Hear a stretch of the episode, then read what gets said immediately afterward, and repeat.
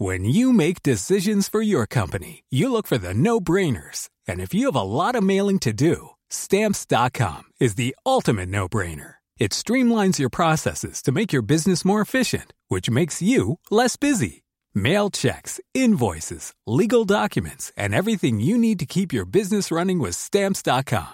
Seamlessly connect with every major marketplace and shopping cart. Schedule package pickups and see your cheapest and fastest shipping options from different carriers. With rates up to 89% off USPS and UPS rates. And with the Stamps.com mobile app, you can take care of mailing and shipping wherever you are. Make the same no-brainer decision as over 1 million other businesses with Stamps.com. Sign up with Code PROGRAM for a four-week trial, plus free postage and a free digital scale. No long-term commitments or contracts. That's Stamps.com.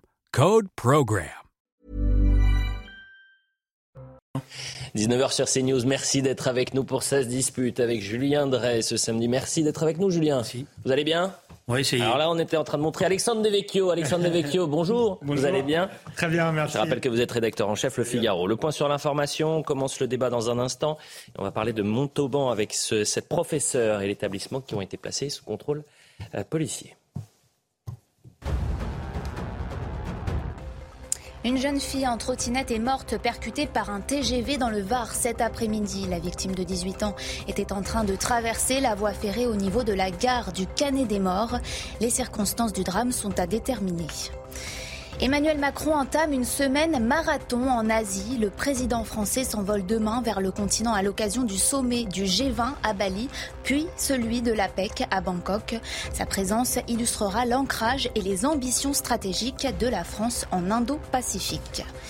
Et en Ukraine, une nouvelle œuvre de Banksy émerge des ruines de Borodianka, cette ville dévastée par les combats près de Kiev.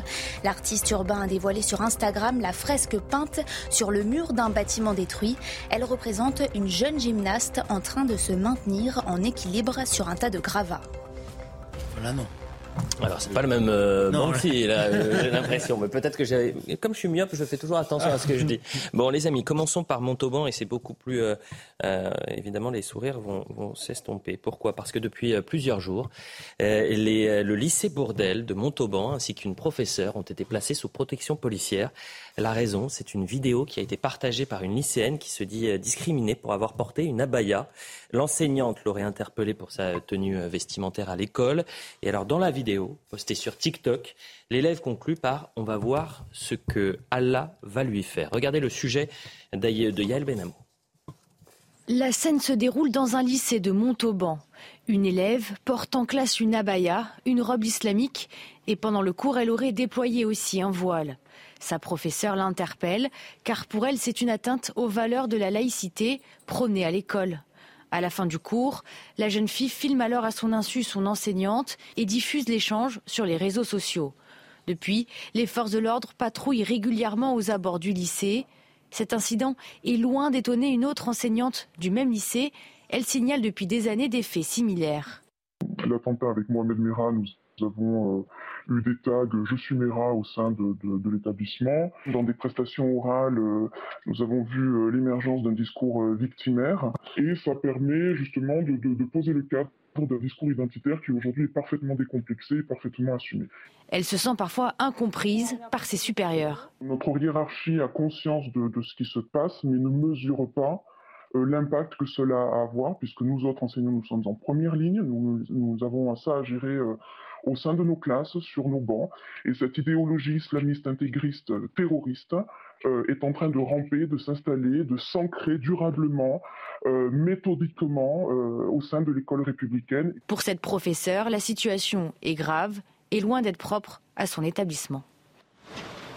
Ce témoignage, il est saisissant de cette professeure, qui, euh, dans, dans le fond et aussi dans la forme, est obligée de parler à visage caché, euh, avec sa voix qu'on a dû changer pour des raisons évidentes de sécurité. Alexandre Devecchio. C'est une affaire euh, intéressante euh, à plus d'un titre. D'abord, il faut savoir que dans certains lycées, collèges, la phrase je vais te faire euh, une Samuel Paty est devenue une insulte euh, banal. Ensuite, ça montre l'offensive des islamistes via TikTok sur la question des abayas. C'est un, un établissement où il y a beaucoup de, problèmes autour du, du, port des abayas. Et plus largement, ça montre que se répand en France ce que Gilles Kepel a appelé une forme de, djihadisme d'atmosphère. Hum. Euh, on le voit euh, dans certains quartiers via le, la lalisation euh, des quartiers, la multiplication des voiles, ce que disent les prédicateurs islamistes, mais on le voit aussi à travers les réseaux sociaux. Et ce qui est intéressant aussi, c'est que ce djihadisme d'atmosphère parle le langage de l'antiracisme, parce que vous aurez noté euh, que euh, cette jeune fille porte plainte contre son professeur pour discrimination. Elle dit, elle m'a discriminé parce qu'elle a, voulu faire respecter tout simplement la laïcité euh, dans son établissement. Donc on voit que sous couvert euh, de lutte contre les, discriminations sous couvert de discours victimaires, en réalité, il y a un islamisme qui progresse, parfois en instrumentalisant euh, les, jeunes gens, parce que je ne suis pas sûr que ce soit euh, voilà, une islamiste idéologique, cette, cet élève, mais en tout cas, elle est instrumentalisée pour semer la terreur dans un établissement. Vous partagez ce constat, Julien Drey? Je pense que ce que vous, dites, vous décrivez là se produit dans beaucoup d'établissements en ce moment. C'est-à-dire que ce ne n'est pas une petite affaire isolée. Autour de ce qu'on appelle l'abaya, il y a aujourd'hui, depuis, depuis la rentrée, une offensive en règle dans beaucoup d'établissements. Mm. Alors c'est plus ou moins agressif, c'est plus ou moins violent, mais il y a une tentative. Et cette tentative, évidemment, n'est pas le fait de d'élèves euh, isolés qui, tout d'un coup, par mimétisme, voudraient faire comme les voisins, etc. On sent qu'il y a quelque part pas quelque part, qu'il y a derrière, comme euh, toujours, euh, la poussée de, de, de, cet islamisme radical, de ces prédicateurs, euh, avec tous leurs relais dans un certain nombre de quartiers. Et, et, et je pense que l'éducation nationale, et c'est ça le problème, est toujours dans la même situation, c'est-à-dire qu'elle veut essayer de minimiser ce qui est en train de se passer. Exactement ce que disait la professeure. Elle disait notre hiérarchie a conscience de ce qu'il se passe, mais finalement fait pas grand-chose. Oui, parce que c'est quoi C'est de l'incompétence, c'est de la peur, c'est de la lâcheté, c'est quoi l'idée qu'il faut pas faire de vagues. Oui, donc c'est la, la, lâcheté. Euh, oui, je dirais pas ça comme ça parce que c'est pas euh, c'est pas les termes que j'emploierai à l'égard des proviseurs. Je pense que euh, c'est l'idée. Il faut pas faire de vagues, ça va passer. On va essayer de, de résoudre ça à la bonne franquette, je dirais. Mm. C'est ça, c'est ce qu'on appelle d'ailleurs la théorie des accommodements raisonnables. Et on va essayer de trouver une solution. Il n'y a pas de solution possible. Il y a une fermeté à avoir, fermeté à l'égard des élèves, Hein, et, sans tendresse, en disant ah c'est des pauvres enfants, ils sont manipulés, etc. Il y a une fermeté euh, qui doit s'exercer. L'éducation nationale doit prendre des sanctions. Il y a une fermeté à l'égard des parents. Euh, je crois euh, aussi qu'il faut convoquer, alors avoir le dialogue avec les parents, mais en même temps leur disant voilà, ça les règles. Bien sûr. Et vous pouvez pas transiger avec. Et il y a autre chose, si vous me permettez, j'en finis là-dessus. Vous pouvez y aller. Il y a aussi la responsabilité des réseaux. Ah ben elle est immense, parce que c'est sur les réseaux sociaux que euh, cette vidéo a circulé. Et parlons du réseau social TikTok, mais c'est le réseau. Ces vidéos défilent. Moi j'ai essayé de la retrouver d'ailleurs, j'ai eu du mal à la retrouver, mais ça a duré des jours. Euh, c'est pas les réseaux des adultes, euh, Twitter, etc. C'est TikTok qui est aujourd'hui le, le, vecteur essentiel de cela. Et donc je pense que l'État se doit d'interpeller les dirigeants de, de TikTok, les responsables, en leur disant qu'ils sont co-responsables de ce qui est en train de se passer. Ils ont des modérateurs, ils peuvent intervenir. Alors c'est pas vrai, à chaque fois ils disent on est dépassé, euh, quand on prend, c'est pas vrai. Ils ont la possibilité de le faire. Mm. Mais mm. le problème il est simple, c'est aussi un problème de clientèle. Mais vous avez un ministre de l'Éducation nationale qui disait euh, il y a quelques semaines la République est plus forte que TikTok, mais force est de constater que sur les réseaux sociaux euh, circulent massivement euh, un, islamisme radical, ah des menaces et des insultes. La République est plus forte que le TikTok. Chiche, chiche. le euh, chiche, exactement. Je, suis d'accord et j'allais d'ailleurs rebondir sur ce que disait Julien Drey. Il faut être ferme. On a beaucoup, euh, Pape Ndiaye a fait passer un certain nombre de recommandations en matière de, laïcité. Certains ont jugé que ça allait euh, dans le bon sens, sans doute, mais c'est sans doute pas suffisant. on le voit bien, sur la Baïa, il y a encore un discours ambigu. Euh, il aurait été plus simple de, de, faire passer une circulaire en disant bon maintenant la, la baya c'est la même chose qu'un voile, euh, il est il est interdit là, il faut que ce soit que les élèves le mettent de manière répétée, etc. Donc c'est encore euh, une, une, forme de capitulation. J'ai parlé de l'acheter. De, l'État, de parlé, Vous, vous parlez de l'acheter Oui, c'est une forme de l'acheter de l'État, c'est pas nouveau. La, la, première affaire de, du voile à Crèce ça avait déjà été le cas, mais à la, à la limite là c'était nouveau. là on devrait être instruit par le par le par le passé et donc euh, réagir tout de suite. Donc moi je pense qu'il y a une double lâcheté, il faut aller plus vite, plus fort euh, à l'école pour sécuriser les profs, justement pour en finir avec cette euh, culture du pas de vague, puisque pour que les profs fassent appliquer la loi, il faut qu'ils se sentent soutenus euh, par, euh, par leur hiérarchie, il faut qu'ils sachent qu'il n'y aura pas d'accommodement raisonnable. Mmh. Mmh. Et ensuite, de manière plus générale, moi je le dis, sur, face à l'offensive islamiste et face euh, à ces signes comme l'abaya ou le voile, il faut un discours politique beaucoup plus courageux. C'est-à-dire pas seulement se réfugier derrière la laïcité, même si c'est très important, il faut dire que on le tolère dans l'espace public, qu'il est pas du tout tolérable euh, à l'école ou euh, dans le, les métiers qui, sont, qui, qui, qui font partie de, euh, enfin de, la fonction publique. mais surtout, il faut dire que même dans l'espace public, euh, c'est pas un signe qui est souhaitable. Bien sûr, moi je juge pas les, les, les, femmes qui portent le voile. Il y a des femmes bien, mais il n'en demeure pas moins que le voile euh, est un drapeau identitaire, un signe politique, un signe de soumission de la femme. Et donc il faut dire que nous, euh, en Occident, compte tenu de notre notre culture, en France, notre, notre culture de la liberté, euh, de la liberté des femmes, eh bien c'est un symbole qui nous dérange et, et que nous n'aimons pas. Et je pense que ce sera beaucoup plus clair pour beaucoup euh, de musulmans. Au moins ils sauront ce que l'État, ce que la France attend d'eux. Autre thématique, en un mot, Julien Drey. Non, je, je, pense que il faut, il faut situer le débat. Le, parce que on voit bien ce qui va se passer, c'est qu'on va, va reprendre le discours sur c'est encore une persécution contre l'islam, euh, euh, c'est de l'islamophobie, etc. Euh, or, et vous avez, dommage d'ailleurs, l'éducation nationale devrait se servir de la magnifique plaidoirie qu'a fait Richard Malka au procès de Charlie Hebdo, où il explique très bien, et je pense que c'est une des plus belles démonstrations que j'ai, que j'ai pu lire, que le débat, il n'est pas entre l'islam et la société. Le débat, il est au sein de l'islam. Il est entre l'islam des Lumières et l'islam euh, des, des, des, des, intégristes, etc. Mmh. Et que donc nous, quand nous nous battons contre les abayas, nous ne nous battons pas contre l'islam. Nous nous battons contre cet islam intégriste. Et qu'on arrête de nous raconter que c'est une persécution à l'égard de l'islam. Parce que tout les grands États euh, laïcs euh, après l'indépendance, je pense par exemple à l'Égypte, à la Tunisie, etc. La première chose qu'ils faisaient, c'est d'interdire le port du voile. Mm. Et c'est quand ils ont cédé là-dessus que les intégristes ont grossi. Autre constat, et celui-ci, il est également alarmant. 25 millions de Français, 25 millions de Français rencontrent des difficultés pour accéder aux soins. La crise sanitaire, c'est aussi la crise des déserts médicaux. Dans une étude publiée par l'UFC Que Choisir, les disparités euh, territoriales sont de plus en plus importantes. Voyez le sujet de Mathieu Rio et Mathieu Devez qui nous expliquent tout cela. Une désertification médicale criante.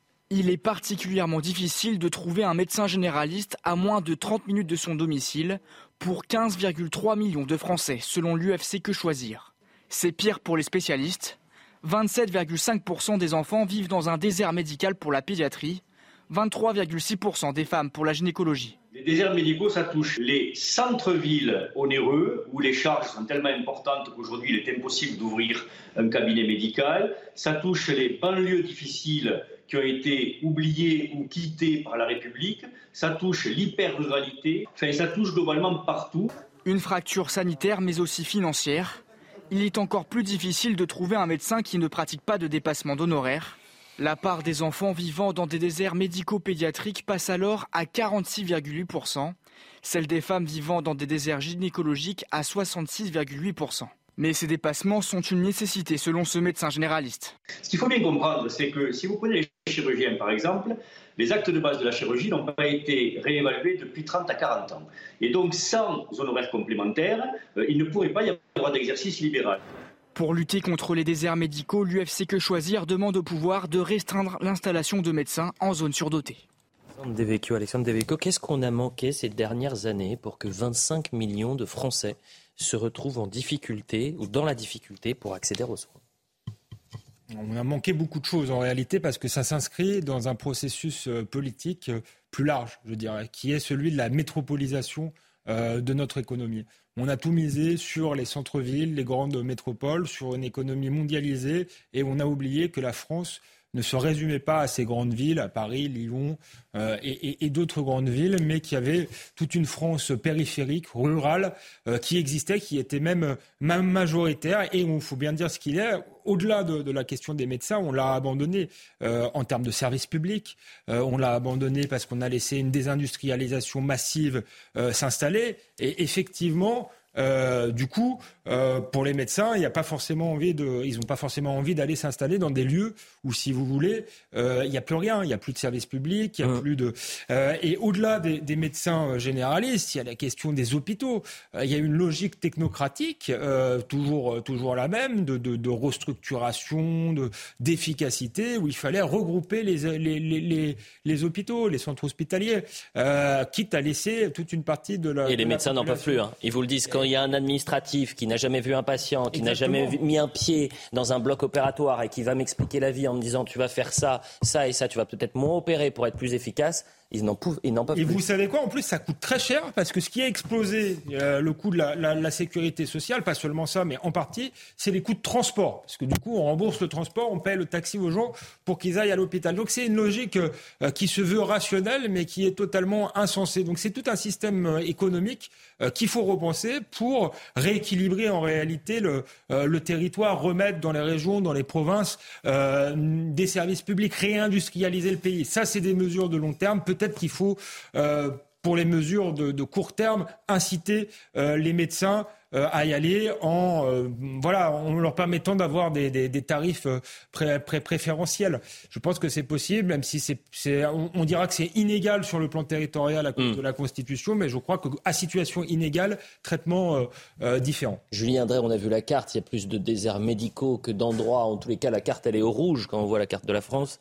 Il y avait 46% des mais enfants la carte, qui n'ont pas de... Elle correspond à plusieurs phénomènes qui ont oui. été cumulés. Regardez cette carte, elle Alexandre, est inquiétante. Alexandre en a évoqué. Euh, il y a d'abord euh, les numerus clausus qui ont pesé sur la formation des médecins, qui fait qu'on a moins, on a moins de médecins aujourd'hui. Euh, voilà. Deuxièmement, il y a effectivement une course qui a été à l'installation des médecins dans un certain nombre de sites. Et vous baladez dans Paris, vous voyez bien, des fois, ils les uns à côté des autres et alors qu'il faudrait pouvoir maîtriser euh, cette installation pour la répartir. Pareil sur les officines de pharmacie. Vous avez des fois les officines, elles sont en 50 mètres l'une de l'autre. Complètement. Bon, euh, donc euh, tout ça, c'est fait, il faut être honnête, hein, sous la pression des ordres professionnels qui euh, jouaient euh, la course à, une, à défendre une certaine, une certaine idée. Et puis après, il y a eu aussi, ça, ça a été une erreur, il faut le reconnaître, une grosse erreur, ce qui a été l'idée que pour avoir des bons plateaux techniques de haut niveau, il fallait euh, avoir des grands ensembles. Et donc, on a fermé plein de petits hôpitaux de province euh, qu'on a transformés, euh, qu'on a laissé mourir parce qu'il fallait reconcentrer pour avoir des grands plateaux techniques. Maintenant, la démonstration, alors l'évolution de la technologie, il faut être honnête, permet justement de ne pas être dépendant de, de, cette, de ces grands instruments. On peut faire euh, avec le, le la télé, euh, consultation, la téléconsultation, etc. Alors maintenant, la solution, euh, parce que ça, bon, le constat, c'est une chose. Je pense qu'on ne se sortira pas si on essaye de faire la chasse aux médecins un par un en essayant de leur dire viens, tu vas être mieux payé, etc.. Je pense qu'il faut ouvrir des centres de soins multifonctionnels avec des équipes et leur permettre par ailleurs de ne pas se retrouver tout seul, euh, je dirais, euh, euh, dans, un, village, mais des équipes qui se constituent et qui, qui peuvent à partir de là faire un maillage. Et je pense qu'on peut aussi travailler à ce que dans les études médicales, les jeunes internes commencent à être associés à ce type de, de, de, je dirais, de plateaux médicaux. C'est-à-dire que sur une semaine, ils peuvent euh, être à la fac de médecine de Montpellier et euh, être dans un centre médical qui est à 40 ou 50 kilomètres pour avoir peut-être aussi un rapport euh, avec ces, ces, ces, ces ces gens, ces populations qui ont besoin. Qui est aujourd'hui dans la grande difficulté pour trouver euh, un accès aux soins. Euh, un accès aux soins. Euh, François Braun, qui a accordé un entretien à, à, nos confrères du Parisien, il a parlé du Covid très rapidement. Euh, regardez cette, euh, cette phrase, euh, un mort du Covid toutes les 10 minutes. On déplore encore un mort du Covid toutes les 10 minutes. Il dit même si la situation épidémique est plutôt calme depuis trois semaines, on déplore encore un mort du Covid toutes les 10 minutes en France. C'est trop. On sait que c'est tôt ou tard, une nouvelle vague pourrait arriver. Est-ce que ce, discours-là est anxiogène? Est-ce que vous trouvez que cette alerte qui est mise par le ministre de la Santé, elle est normale? Un mort toutes les 10 minutes du Covid Non, mais on ne compte pas les morts de, de tout un tas de, de maladies maladies, euh, y compris de la, la, grippe, euh, de la bronchiolite, euh, et je ne parle pas de, maladies plus graves. Donc vous imaginez si on se mettait à compter les morts de toutes les maladies, on aurait effectivement un, climat de, psychose. Mais je crois que s'il est inquiet, le ministre, ça rejoint le sujet qu'on a traité précédemment. C'est qu'en réalité, on n'a tiré aucun enseignement de cette crise. Il aurait fallu relever, redresser l'hôpital. Et il n'est pas du tout euh, aujourd'hui euh, en, voie de redressement. J'entends que ça ne se fait pas en quelques mois,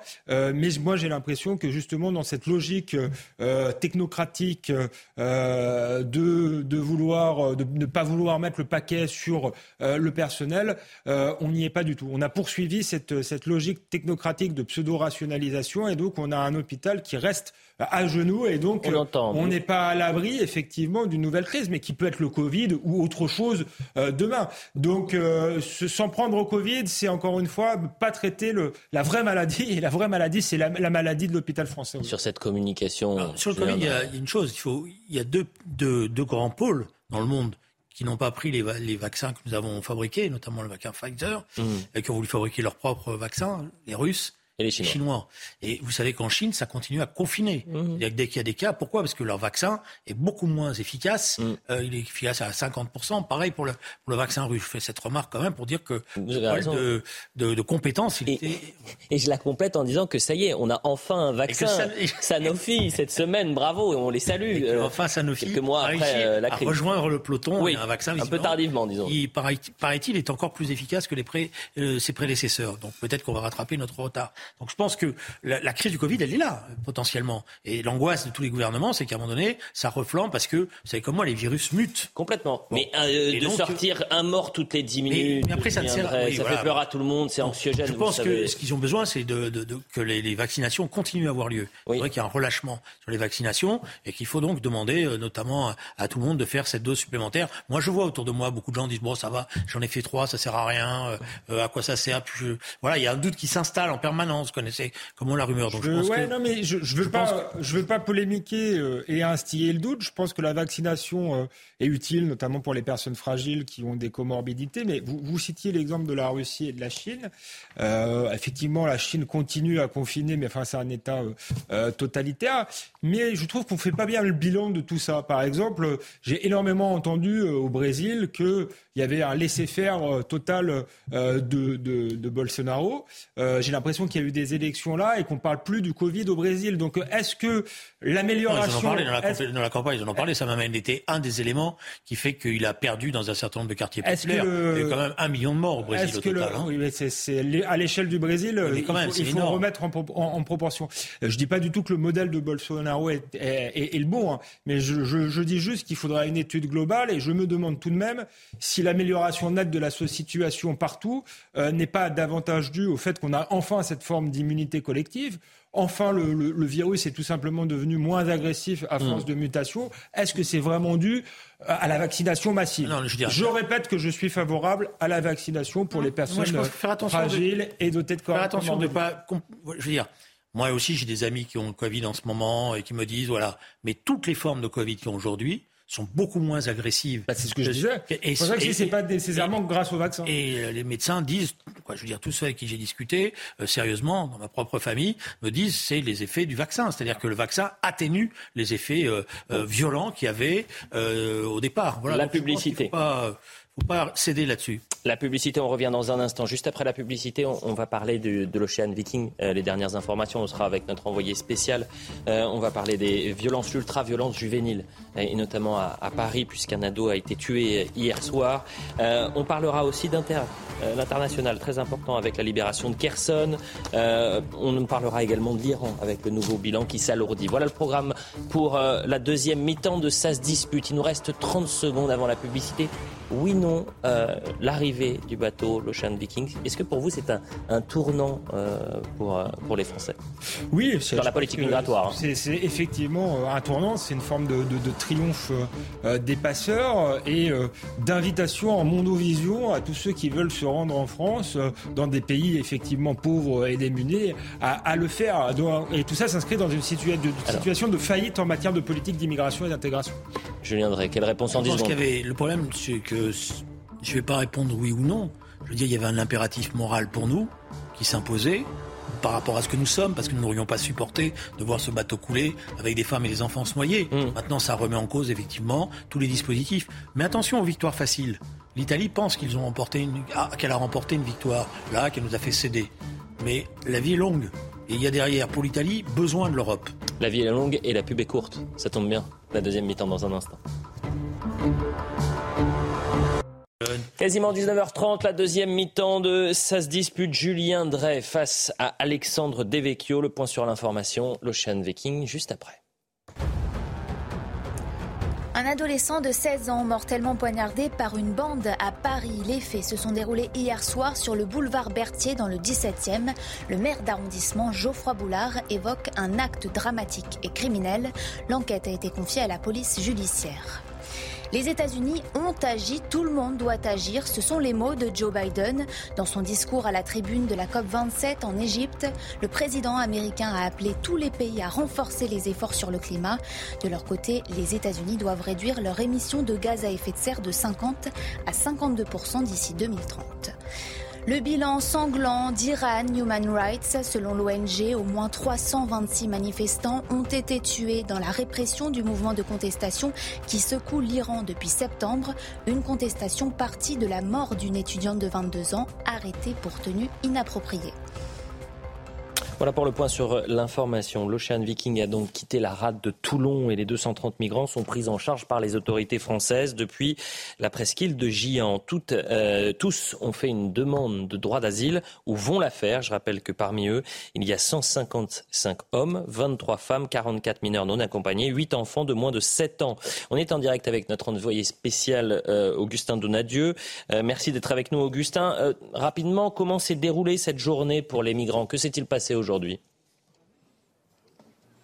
eh les migrants ont reçu la visite des 16 agents de l'OFPRA, l'Office français de protection des réfugiés et apatrides. Ils ont commencé à déposer eh bien leur euh, demande d'asile. Elle sera examinée dans les euh, prochains jours, prochaines heures. Ils ont jusqu'à mardi soir hein, pour euh, déposer ces, demandes d'asile. Ils ont également été entendus par des agents de la PAF, la police aux frontières et la DGSI. L'objectif, recueillir un maximum d'informations sur ces individus. Ces informations seront transmises au service des renseignements à Paris l'objectif étant évidemment de détecter les potentiels profils pardon, euh, dangereux. Euh, la prise en charge sanitaire s'est également poursuivie. Des médecins sont venus examiner encore une fois les migrants. Et d'ailleurs, ce soir, deux migrants euh, manquent à l'appel ici à Gien. L'un a été transporté hier à l'hôpital et un autre aujourd'hui. D'ailleurs, une cellule médico-psychologique a été ouverte dans la journée. Merci Augustin Donadieu. Réaction politique de Marine Le Pen. Aujourd'hui, notre pays, par la voix de son dirigeant, a cédé. C'est donc le début de toute une série de bateaux d'ONG qui sont dans euh, la plupart des cas des complices des passeurs qui demanderont à être accueillis dans les ports français. Vous avez dit, Alexandre Devecchio, juste avant la publicité, c'est un tournant. La France aujourd'hui a cédé face au chantage en quelque sorte des ONG. Oui, et je pense que ce sera sans doute pas le dernier bateau. Euh, c'est le, problème, c'est que ça crée euh, un appel d'air. Ça résout rien parce que ça encourage les gens à, traverser la Méditerranée. Donc on présente ça comme un acte d'humanité, mais il va y avoir de nouveaux morts et surtout la France n'est pas en capacité d'accueillir les migrants. Pour les mettre où? Sous le périph', sous des tentes? Vous croyez que c'est, juste? Vous croyez que ça crée une société apaisée? Ce qui ne va pas, c'est que ça s'inscrit dans un contexte où la politique d'immigration euh, est un désastre. En, réalité depuis des années. C'est pour ça que les Français euh, sont majoritairement opposés euh, à, ce, à ce type d'accueil. Alors, peut-être qu'on n'avait pas le choix parce qu'ils étaient dans une situation dramatique, mais à ce moment-là, il fallait anéantir, je dirais, le symbole. Parce que là, le, les images symboliques, c'est venez, en réalité, venez, la France vous, vous accueillera. Et il pourrait avoir un autre symbole sur les ONG, par exemple. Beaucoup d'enquêtes italiennes ont révélé des liens concrets euh, avec euh, les passeurs, des liens téléphoniques. On va directement chercher les gens sur les côtes. Il y a une enquête de Frontex, pourtant Frontex qui est euh, qui eux-mêmes vont chercher les migrants et les, ramènent ici, explique que les ONG ont accéléré les départs. Donc, dans, ce cas-là, on peut considérer que c'est une forme de mise en danger de la vie d'autrui. Et moi, très sincèrement, j'aurais saisi le bateau. Euh, j'aurais saisi le bateau et qui est reparti. Euh, hein. il est reparti. Il est reparti tranquillement. Donc ça, ça aurait été au moins une image montrer qu'on était déterminé et que c'était une exception. Donc là, je, je, peux vous dire que ça ne sera pas euh, une exception et que sans doute ces gens qui sont pour la plupart pas des réfugiés vont rester sur le territoire parce qu'il y aura 36 000 recours et, et que voilà et, et, et, ils vont rester sur le territoire pour aller vivre dans des tentes euh, et, donc c'est dramatique pour pour la France. Tu viendrais. Alors d'abord, il je dirais que le gouvernement est, face à ses responsabilités dans cette affaire-là. Et que pour l'instant, vous voyez, autant je suis des fois très critique, pour l'instant, je trouve que le ministre de l'Intérieur euh, suit une ligne de conduite avec lesquelles je dans laquelle je me retrouve. On, était, on avait un impératif. L'impératif a été celui de ne pas laisser ces gens mourir en Méditerranée. Je rappelle quand même le chiffre plus de 1200 personnes qui sont mortes cette année euh, en Méditerranée. Maintenant, on, va montrer qu'une fois qu'on a fait ça, on sait aussi euh, gérer cette question-là. Donc là, je, je, vous signale que c'est les informations qui ont été révélées tout à l'heure c'est exceptionnel. D'habitude, ça ne se passe pas du tout comme ça. D'habitude, il se passe des jours et des jours avant que la DGSI, euh, euh, la PAF arrive. Ces gens, on les met, on les voilà. Donc ça, c'est la première chose. Deuxièmement, il y a un accord européen qui est déjà en cours. C'est-à-dire sur un certain nombre de ces... Euh, un tiers, un tiers, un tiers. voilà, il y a un accord européen qui est déjà en cours. Il a jamais, ça n'a jamais été aussi vite avec une répartition. C'est pour ça que je dis que l'Italie est pas, d'après moi, n'a pas gagné sa bataille, parce qu'il y a des milliers de, migrants qui doivent être répartis. C'est l'accord international. Elle touche des sommes importantes pour s'en occuper, avec euh, une règle qui est quand le bateau est le plus proche d'un pays, c'est lui qui les accueille, mais après on les répartit. On va voir le trajet d'ailleurs du bateau. Il y a 3500 migrants qui avaient été par la France. La France s'était engagée sur, le, le, sur 3500. Mais le ministre de l'Intérieur, et là moi je le soutiens, a dit, puisque c'est comme ça, nous, on continue pas. Voilà le trajet de le, du SOS Méditerranée. Je, je, le dis aux téléspectateurs. Je, hein. finis. Voilà. Alors après, je voudrais juste faire une remarque. Moi, j'entends beaucoup de choses sur les ONG. On me dit des enquêtes, etc. Il se trouve que hier, comme vous l'avez évoqué la question, j'ai été, vous savez, dans ces cas-là, je fais toujours le curieux. Été recherché. Pour l'instant, je m'excuse, mais j'ai beaucoup d'accusations. J'ai pas d'éléments tangibles. Donc le Parlement européen parce que c'est là que ça se passe. Le Parlement européen pourrait très bien diligenter une véritable enquête sur ces ONG et sur ce qui se passe. C'est fait. On saura. Pardon. ça a été demandé cette semaine par Jordan Bardella. Je sais pas où. Ça a été demandé par Jordan Bardella. Je sais pas quelles sont vos sources. Nous, moi, je vous conseille à tout le monde de lire euh, un article qui, est dans le Figaro, qui est de Paul Sugy sur euh, les passeurs, qui explique qu'il y a une enquête de, Frontex, euh, une enquête du New York Times qui montre l'augmentation des départs suite à l'activité des ONG et trois enquêtes judiciaires pour le coup, avec des gens qui sont voilà mis en examen de l'Italie et, ben. notamment une qui vise Médecins sans frontières. Donc, donc il y a des sources qui, qui eh ben, montrent que les ONG, toutes vos sources ne tiennent pas debout. Pour une raison simple. je vous rappelle que M. Salvini avait porté plainte contre des responsables de l'association SOS Méditerranée, que la justice italienne avait été saisie et qu'à ce stade-là, n'y a pas eu de condamnation et qu'au contraire, la justice italienne estimait qu'ils avaient fait, qu'elles avaient fait, c'est des femmes, qu'elles avaient fait leur travail. C'est pour ça que je vous. là, vous me parlez de l'Aquarius. Non, non, je vous parle d'autres, d'autres affaires. Non, mais d'accord, mais moi je. parle d'autres affaires. Il y a des affaires en cours, des mises en examen. Non, non, non. Euh, attendez. Il y a, des, y a des études, sans mettre les gens en examen, qui montrent, qui montrent les faits nocifs des ONG. que tout de suite. Donc euh, mes sources tiennent debout. Je vous invite à aller les voir. C'est intéressant que tout de suite, que je vous donne des faits, vous créez du chahut pour essayer de brouiller les pistes. Pas du tout. Je vous ai donné des faits aussi, mais vous m'expliquez, mais tiennent pas debout. Non, il n'y a pas eu de condamnation. Toutes les, les, seules fois où il y a eu des enquêtes, on s'est rendu compte. Alors après, sur l'enquête de que les juges ne condamnent pas, en plus, c'est pas. Alexandre, allez-y, allez-y, continuez. Euh, sur l'enquête de Frontex, l'enquête de Frontex, elle dit simplement la chose suivante. Et vous, vous la tirez de votre côté. Elle dit que les passeurs, ça c'est vrai. Qu'est-ce qu'ils font Ils lancent les bateaux et après ils appellent les, les, les, les navires de secours en leur disant il y a un bateau qui est en train de couler, débrouillez-vous.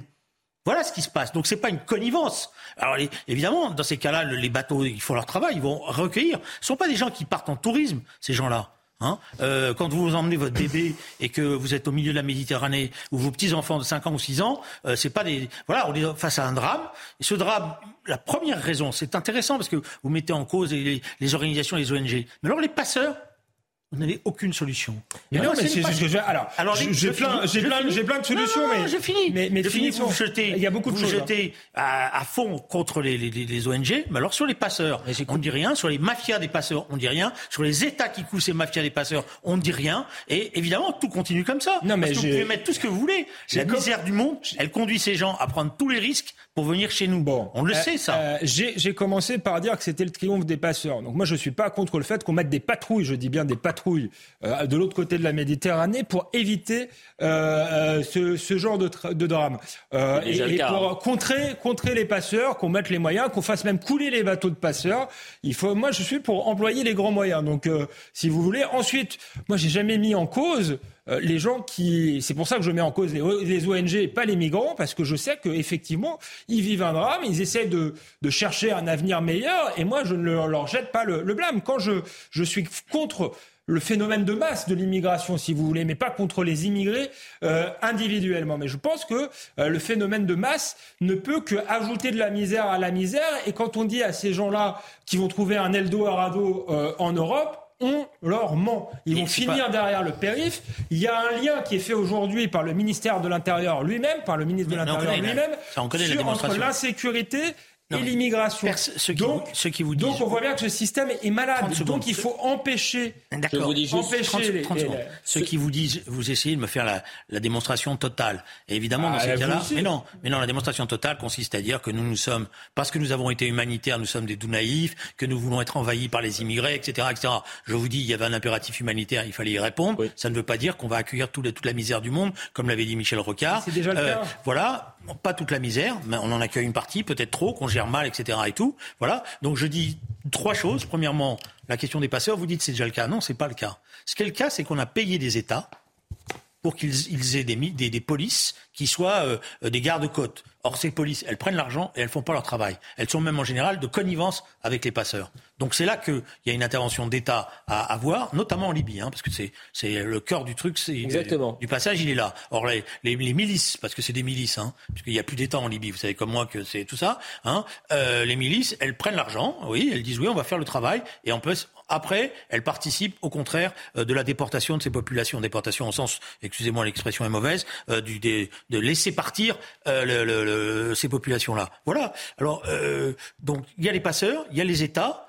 Et après, il y a la coordination européenne. Parce que la question qui est posée par l'Italie, c'est, elle, elle, est là. Mais vous, ce point-là, ce point-là, c'est. J'allais le dire. Non, mais Jordan Bardella, euh, cette semaine, et je le répète parce que vous étiez en train de vous écharper, mais cette semaine a dit il faut faire toute la transparence et toute la lumière sur les ONG et les associations humanitaires avec une enquête spéciale, une enquête d'urgence euh, liée avec le Parlement européen. Et très rapidement, je vous dis juste ça. Euh, la presse, l'agence de presse italienne Ando, Chronos, euh, selon un document confidentiel de l'agence Frontex couvrant la période du 1er janvier au 18 mai 2021 qu'elle a pu consulter, les migrants venant de Libye déclarent constamment avoir vérifié avant leur départ la présence des ONG dans la région, expliquant qu'en l'absence des navires des ONG en Méditerranée, beaucoup refuse de partir. Oui, bien sûr, non, mais je maintiens ce que j'ai dit euh, sur les ONG. Ça valide ce que j'ai dit. Je Exactement, oui, Je pense qu'il n'y a, pas besoin. je pense qu'il n'y a pas besoin d'enquête parce qu'il y a déjà eu des enquêtes. Maintenant, il faut y avoir des actes. Et je maintiens que moi, j'aurais saisi le bateau pour faire bah, un, exemple. Bah, en et, ensuite, s'il faut faire une enquête, sur Méditerranée. S'il faut faire une enquête, c'est certainement pas au Parlement européen de le faire. C'est une institution politique, donc on va avoir euh, un, résultat qui va être celui attendu. Euh, et ce sont, on sait bien que les institutions européennes, faut dire aussi la vérité, sont des institutions immigrationnistes. Donc, euh, faisons confiance à nos gouvernements pour mener l'enquête. Ensuite, nous ne sommes pas. Vous devrez donner un petit coup de téléphone à M. Bardella, puisque M. Bardella lui-même a demandé que ce soit le Parlement européen qui. Bah, euh, vous l'avez pas, demandé. Mais justement, c'est pour ça que je voulais le prendre à son propre. Bah, Monsieur Bardella a sur ce point. Je voulais, je voulais, je voulais puisqu'il met en cause des ONG. Moi, j'ai discuté avec certaines ONG, je les connais pas toutes, mais quelques-unes, mm. qui me disent nous, on n'a rien à cacher. On n'a aucun problème. Tout est à livre ouvert. Donc, si vous voulez vérifier, venez vérifier. Et les gens qui travaillent sur ces bateaux-là, ils sont pas en train de se payer une croisière en Méditerranée. Juste un, point, un point, sur l'Italie, parce que euh, Julien Drey a fait comme si nous étions euh, en guerre euh, face à l'Italie. Il a dit l'Italie. Vous avez été choqué par les propos de Gérald Darmanin, on ne l'entendra pas, mais il a dit l'Italie a fait preuve d'inhumanité. Voilà. Oui, il faut arrêter, arrêtons les leçons de morale, surtout qu'on n'avait vraiment pas envie de prendre non plus ce, bateau. Donc soyons pas, soyons pas hypocrites. Ensuite, on n'a pas de, on n'est pas en conflit avec l'Italie. Je crois qu'il faut sortir de là. L'Italie a accueilli 85 000 migrants euh, cette année. Pourquoi ce serait l'Italie qui prendra tous les migrants? Du reste, nous finançons euh, euh, plus que l'Italie cette ONG.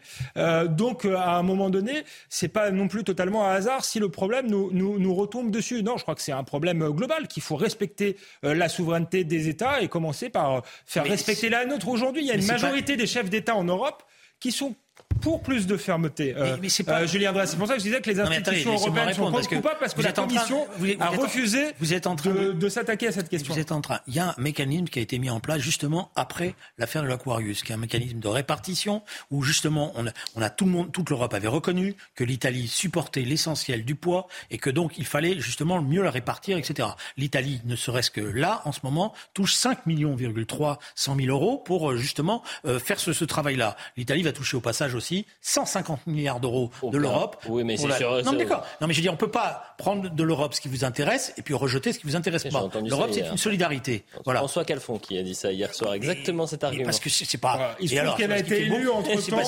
D'abord, François. Mais non, mais parce que je sais, c'est un collègue. Voilà, oui, oui. Moi, je pense que l'Europe, c'est une solidarité. Dans cette solidarité, il y a du bon et il y a des, il y a des moments où il faut prendre aussi notre part du mal. Eh ben C'était la phrase exacte de Michel Rocard à l'Assemblée nationale. La France ne peut pas accueillir toute la misère du monde mais elle doit prendre sa part de responsabilité. Je crois, que la France a, pris euh, déjà énormément sa part et c'est bien tout le problème. Le problème se poserait autrement si on avait réussi notre politique d'immigration et notre politique d'intégration ensuite. C'est pas le cas. C'est pour ça euh, qu'il y a cette euh, hostilité-là à, ces bateaux et qu'on on a le sentiment que c'est le tonneau des Danaïdes, que ça ne va jamais, ça ne va jamais s'arrêter. Donc, vous avez aujourd'hui une hostilité au bateau.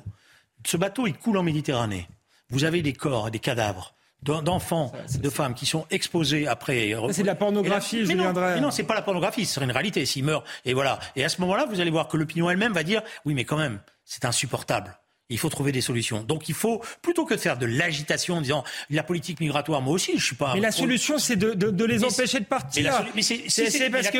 Mais d'accord, mais c'est facile de dire ça quand on est ici à CNews, c'est plus facile, c'est plus difficile, il faut être honnête, quand vous êtes face à des gouvernements qui collaborent avec les passeurs, comme c'est le cas en Libye, des guerres qui ont été lancées par quelques-uns de ça, amis. c'est vrai. Non, euh, mes amis, je suis pas ami avec Nicolas Sarkozy. Donc, euh, vous, vous avez une carrière politique, vous avez eu des amis, moi, c'est pas le cas. Donc, euh, laissez-moi tranquille avec mes amis. Il a mis idéologique. Voilà. bon. Un dernier mot là-dessus. En revanche, ce qui est intéressant, c'est sur la phrase de Gérald Darmanin, l'inhumanité de, de l'Italie toujours troublant d'entendre ce type de réflexion et de remarques quand même assez bah, dures contre l'Italie. Quand, la veille, quand la veille, sur CNews, on était porte de la Chapelle, vous aviez 400 tentes avec des, des migrants qui, qui vivent dans, dans, dans, les déchets et qui, qui n'ont pas, non, été, mais faut, rappeler les paroles, été sauvés non, mais, faut, faut rappeler les paroles l'humanité, je ne sais pas. Julien le problème, c'est pas sûr. Bon, on va pas faire le procès. Il faut rappeler les paroles d'Emmanuel Macron au moment de l'Aquarius. Il a dit l'humanité, c'est pas les bons sentiments sur le lendemain. Si j'accueille ce bateau, je fais monter les extrêmes. C'est Emmanuel Macron qui a dit semaines que bateau circulait. On était 20 jours, euh, mais avec le départ, etc. On était face à un drame humanitaire. Et je comprends que d'un certain point de vue, la réaction du ministre de l'Intérieur mm. euh, soit euh, une réaction de colère, mm. parce que l'Italie a dérogé pour des raisons politiques intérieures. Ne vous fatiguez pas, pas. C'est des raisons de politique intérieure. C'est que ah comme elle vient d'arriver, comme elle a M. Salvini dans son gouvernement, elle voulait, montrer, elle voulait montrer un certain nombre de choses. Je suis pas convaincu que dans les semaines à venir, elle-même d'ailleurs, vous avez parce qu'on parle, elle a dit hier, oui, mais de toute manière, nous sommes prêts à coopérer avec l'Europe pour accueillir les réfugiés. déjà sur les quatre bateaux en mer Méditerranée, ils en ont récupéré trois. Juste un mot, euh, juste un mot, ça me paraît, euh, ça, me paraît hallucinant que euh, Julien Drey, vous, vous dites pour des raisons politiques. Je vous rassure, je ne prends aucune, aucune plante qui permet d'avoir des hallucinations. Il paraît que vous voyez double pour révéler. Oui, je vois non, parce que j'ai un problème. Ça, oui, je sais, je sais, je devrais pas me moquer. Euh, euh, mais, mais vous m'avez tendu une perche. Non, simplement, euh, je, je, vous disais, vous dites pour des raisons de politique interne. Bah oui, pour des, des raisons de politique interne. Elle a été élue sur une ligne politique non, parce que, par des Italiens qui ne veulent plus accueillir des bateaux. Je, prends, Souffrez qu'un chef d'État respecte ses promesses, Julien Drey. Je, prends, je prends un pari avec vous. On va voir dans les semaines à venir. Vous verrez qu'après avoir fait, je dirais, cette montée en fièvre sur cette question-là. Euh, Madame Mélanie, qui a besoin de l'Europe, beaucoup de raisons, va être amenée à travailler avec l'Europe pour gérer. Euh, Elle aura installé un rapport de force. Mais entre nous, entre nous, si l'Europe, ça, ça, ça, consiste à donner des chèques, des millions, d'acheter la paix en Italie pour qu'ils accueillent des migrants, ça ne résout aucun problème. reste deux minutes. l'inverse qu'on a fait. Même pas. Une, une répartition, et vous avez cette répartition dans les chiffres euh, du bateau. Vous allez voir. Vous Julien Drey, parce qu'on va pas pouvoir faire l'Iran. Et on, a fait cette promesse de toujours avoir un dernier mot sur l'Iran, puisque le bilan s'alourdit. Au moins 326 personnes ont été tuées dans la répression du régime des Mollahs après la mort de Massa Amini en septembre dernier. Euh, L'Iran Human Rights, vous allez voir les chiffres 326 personnes décédées, 43 enfants et 25 femmes. Dans le même temps, on apprend que deux Français supplémentaires, pourtant à 7, le nombre de Français détenus en Iran dans les prisons de la République islamique, annonce faite par le ministre des Affaires étrangères. Le Quai d'Orsay a depuis appelé les Français de partir de l'Iran, à quitter le pays dans les plus brefs délais, compte tenu du risque de détention arbitraire. En un mot, Julien Drey. En un mot, s'il y a un peuple qui est en train de se battre, qui se bat avec, euh, je dirais, un courage et une détermination terrible, une jeunesse qui est à la pointe de ce combat, et il y a une solidarité internationale qui est défaillante. Mmh. Et je dirais, euh, elle est défaillante parce que tout le monde regarde ailleurs, parce que tout le monde négocie avec l'Iran en sous-main. Euh, toutes les puissances, les grandes puissances négocient et ne se rendent pas compte que ce peuple iranien aurait besoin justement de cette solidarité. Mmh. Ils ne passent leur temps sur les réseaux sociaux qu'à dire une chose parlez de nous, faites, faites savoir ce qui se passe. Voilà, parce que sinon, le commandant suprême a dit dans une conférence de presse il y a trois jours, maintenant on va tirer hmm. à vue. On va tirer. Est-ce que ça peut changer quelque chose le fait qu'il y ait sept, euh, c'est malheureusement euh, triste à dire, mais sept détenus français, euh, la pression française, ça peut peut-être être un élément la pression française sur l'Iran. Vous y croyez, euh, Alexandre? En un mot, C'est compliqué. Non, moi, ce que, ce que, je voudrais ajouter, je suis d'accord avec euh, Julien Drey, c'est simplement que c'est un combat global aussi, qui nous concerne parce que on est face à une offensive islamiste, on l'a dit en début d'émission, dans notre pays. Donc, faut être cohérent, faut combattre le voile là-bas, faut le combattre ici. Et en matière de politique migratoire, faut veiller à intégrer les gens parce que sinon, ils vont se réfugier dans des idéologies mortifères et on aura des ayatollahs en France. Vous pouvez revoir cette émission sur cnews.fr, le replay, le replay bien évidemment dans un instant c'est Mathieu Bocoté avec Olivier de Fleck. L'invité de Mathieu ce soir, c'est un, un copain à vous, je crois, Alexandre Devecchio. Jean-Christophe Busson. Directeur adjoint de la rédaction. Très bon livre sur, le, sur le fascisme. Est-ce qu'il y a réellement le fascisme Allez, à tout de suite sur CNews.